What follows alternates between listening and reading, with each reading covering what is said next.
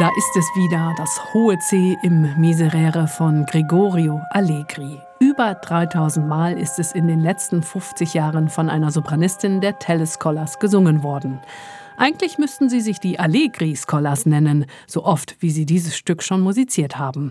Aber damals, 1973, hat Peter Phillips die englische A cappella-Gruppe nach dem englischen Komponisten Thomas Tallis benannt. Auch weil sie zuerst mit englischer Renaissance-Musik angefangen haben. Phillips hat damals in Oxford studiert. Zu der Zeit haben alle Bach und Händel gesungen, aber Phillips war im Polyphoniefieber, wie er selbst sagt. Er war ein Organ Scholar, ein Hilfsorganist am St. John's College, hat dort schon einen Chor geleitet. Ein paar Leute aus diesem Chor und andere talentierte Freunde hat er dann zu einem neuen Ensemble geformt, um Renaissance-Musik zu singen. I was the youngest actually.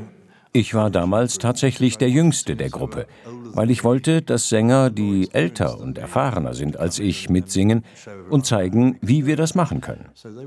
Dann, etwa zehn Jahre später, fing ich an, Sänger zu buchen, die bis vor etwa 20 Jahren mit mir musiziert haben. Und jetzt habe ich eine jüngere Gruppe. Und das Faszinierende daran ist, dass sie mit dem Klang der Tallis Scholars in ihren Ohren aufgewachsen sind. Sie kennen den Klang von Aufnahmen und vom Radio. Und diesen jungen Leuten muss ich nicht sagen, was ich will, weil sie von den Aufnahmen her wissen, worum es mir in der Musik geht. recordings.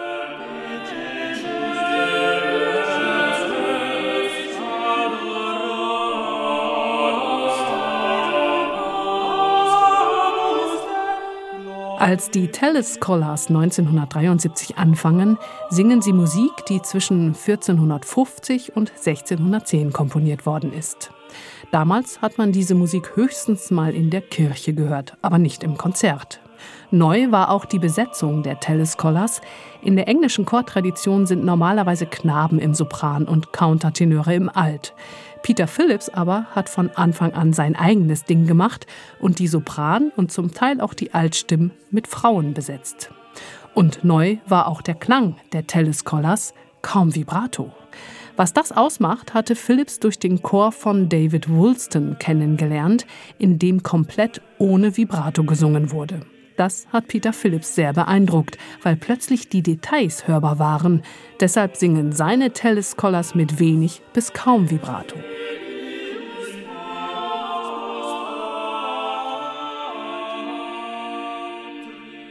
Peter Phillips hat schon eine Menge mit seinen Telescolars erlebt. Bei einem Konzert in Hongkong zum Beispiel singen sie das Miserere von Allegri, wobei ein Teil des Chores von weiter weg singt, aus der Distanz. In der Probe hat alles geklappt, der Fernchor geht von der Bühne und kommt danach wieder zurück auf die Bühne. Im Konzert aber war es etwas anders.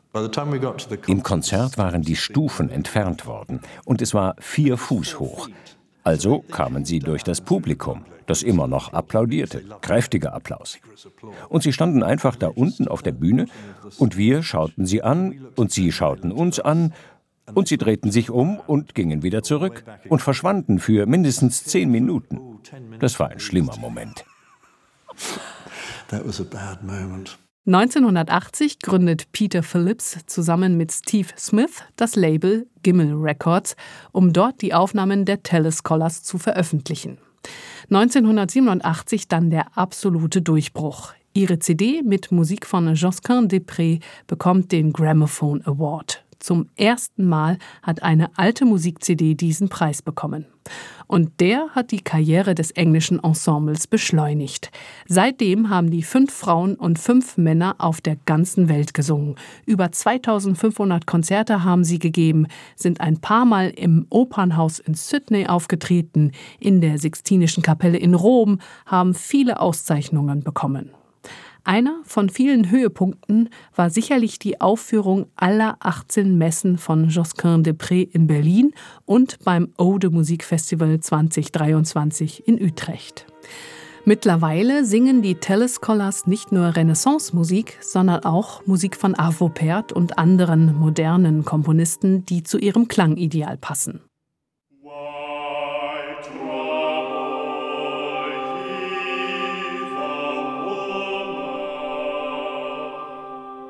Kernrepertoire der Telescholars bleibt aber die geistliche Renaissance-Musik. Seit 50 Jahren sind sie ein Vorbild für viele A cappella-Gruppen.